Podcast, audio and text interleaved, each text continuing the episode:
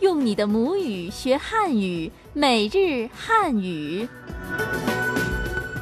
Belajar bahasa Tionghoa dengan bahasa ibu Anda. Bahasa Tionghoa sehari-hari.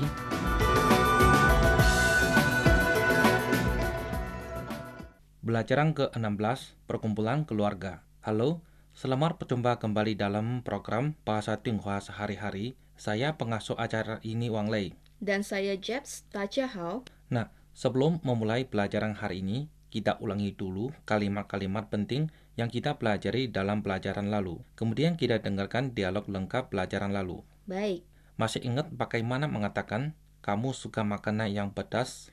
masih dong. 你们喜欢吃辣的吗？Betul? Memang kamu pintar, Jeps. Si Huan artinya suka. 喜欢 Chi itu makan. 吃 La de pedas. 辣的。你们喜欢吃辣的吗？你们喜欢吃辣的吗？Apakah kalian suka makanan pedas? Kalimat selanjutnya, 我喜欢吃羊肉串。Saya suka makan sate kambing. 我喜欢吃羊肉卷儿。羊肉串 sate kambing. Yang ro cuan. Kalau isinya apa? Dalam bahasa Mandarinnya bagaimana? Kamu bisa bilang 这里面是什么？这里面是什么？里面 artinya bagian dalam atau isi. 里面是什么 artinya apa? 是什么？这里面是什么？Isinya apa? Kalimat terakhir, 我们去买点饮料吧。Kita pergi beli minuman yuk. 我们去买点饮料吧。饮料 minuman. 饮料。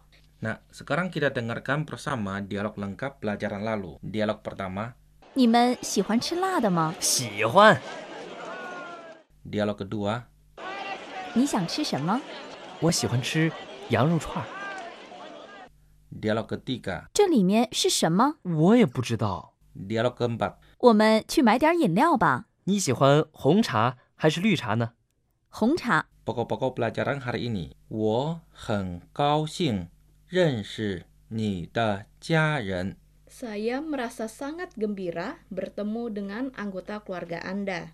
这是我的拿手菜， Ini adalah masakan saya yang paling lezat. 你多吃点。 Makan yang banyak ya. 下次请你们到我家做客。 Lain kali datang ke rumah kami lagi ya. Setelah lama tinggal di Tiongkok dan dari berbagai pengalaman, saya menyimpulkan penduduk Tiongkok amat ramah. Saya sekarang mulai betah tinggal di sini. Saya senang bertamu ke rumah teman Tiongkok. Jadi, saya perlu belajar bagaimana kalau mau menyampaikan saya merasa sangat gembira bertemu dengan anggota keluarga Anda. Jadi, kamu harus bagi-bagi tips buat saya, Wang Lei. Oke, saya bantu kamu. Kamu bisa berkata, 我很高兴认识你的家人。我很高兴认识你的家人。我 saya 我很 sangat 很高兴 gembira 高兴认识 mengenal 认识你的 punya kamu 你的家人 anggota keluarga 家人。我很高兴认识你的家人我很高兴认识你的家人。Saya merasa sangat gembira bertemu dengan anggota keluarga kamu. Nah, dengarkanlah dialog pertama. dialog pertama 欢迎你来做客。我很高兴认识你的家人， sekali lagi 高兴 gembira 高兴认识 mengenal 认识你的家人 anggota keluarga kamu 你的家人。Kalimat-kalimat itu sangat bermanfaat. Pepatah Tiongkok berkata, Li Xiang Wang Lai. Artinya, perlakukanlah orang lain sebagaimana ia memperlakukan kita. Sekarang kamu harus ajari saya bahasa Mandarinnya. Ini adalah masakan saya yang paling lezat. 这是我的拿手菜。这 ini 这是 adalah 是我的 saya punya 我的拿手 mahir atau pandai 拿手菜 masakan 菜，这是我的拿手菜。这是我的拿手菜。Ini adalah masakan saya yang paling lezat. Dialog kedua. 这是我的拿手菜，你尝尝。哦，不错，挺好吃的。拿手 mahir atau pandai 拿手菜 masakan 菜。Tuan rumah mengatakan, nih cangcang. Saya dapat membayangkan bahwa tuan rumah sedang menyumpitkan masakan kepada tamu. Di Tiongkok, ketika sedang makan, tuan rumah biasanya akan menggunakan sumpit sendiri untuk mencomot makanan dan memberikannya ke mangkok tamu. betul. Dan orang Tiongkok biasanya mengatakan ni tuo chi dian. Ni tuo chi dian. Ni itu kamu, Ni tuo banyak. tuo Chi artinya makan. chi Dian singkatan dari i dian artinya sedikit. dian. Dialog ketiga. 你多吃点儿，我吃饱了， Tuo chi banyak makan. Tuo chi Dian sedikit.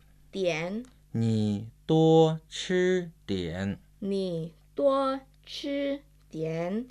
Tadi sudah disinggung, saya sudah kenyang dalam bahasa Mandarin. Masih ingat? Masih dong. Wo chi bao le. Bagus. 我吃饱了. Saya sudah kenyang. Wo chi bao le. Oh ya, Wang Le. Apa yang harus saya katakan ketika meninggalkan rumah teman? Baik, kamu bisa berkata, 下次请你们到我家做客. Baik, 下次请你们到我家做客。下次 artinya lain kali. 下次 Qing artinya di sini adalah mengajak atau mengundang. 请 Nimen itu kalian. 你们 Tao datang. 到 Wojia rumah saya. 我家 Zuo ke pertamu. 做客。 Dialog keempat. 下次请你们到我家做客。有时间一定去。 Baik, kita ulangi lagi isi pelajaran hari ini. Baik, Kalimat pertama, 我很高兴认识你的家人。我很高兴认识你的家人。这是我的拿手菜。Ini adalah masakan saya yang paling lezat. 这是我的拿手菜，你多吃点。你多吃点，makan yang banyak ya. Apabila ingin mengundang seseorang bertamu ke rumah Anda, Anda bisa berkata, 下次请你们到我家做客。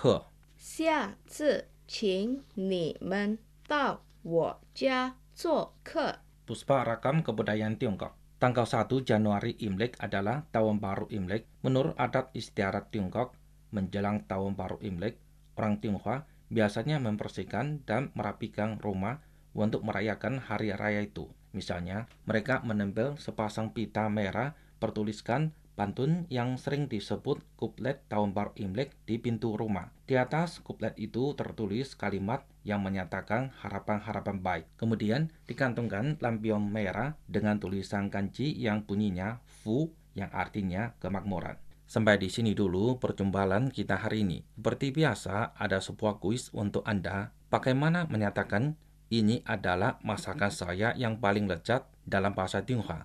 Kirimkan jawaban Anda ke alamat email kami di indo@cri.com.cn. Saya ulangi indo@cri.com.cn. Untuk informasi tentang program ini lebih lanjut, silakan akses ke situs web kami di indonesian.cri.cn. Sampai jumpa. Sampai jumpa.